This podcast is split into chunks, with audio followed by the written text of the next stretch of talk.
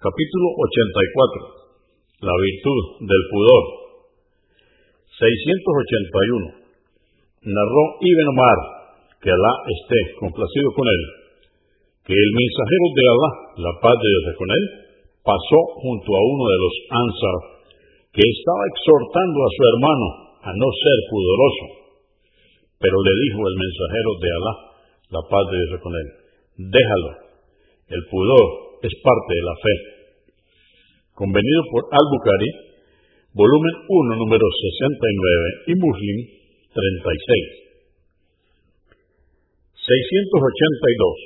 Narró Imran ibn Usaim, que Alá esté complacido con él, que el mensajero de Alá, la paz de con él, dijo, el pudor no trae sino el bien.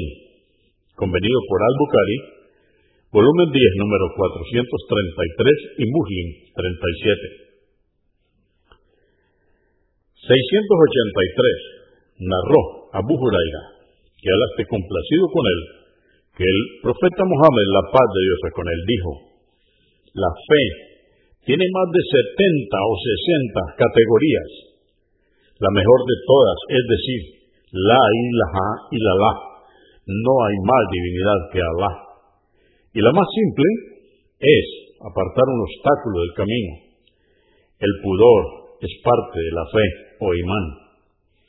Convenido por Al-Bukhari, volumen 1, número 48 y Muslim 35.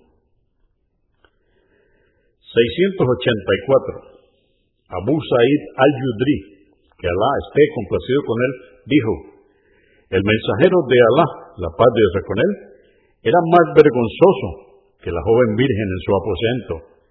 Si veía algo reprochable, lo notábamos en su rostro. Convenido por Al-Bukhari, volumen 10, número 434 y Muslim 2320.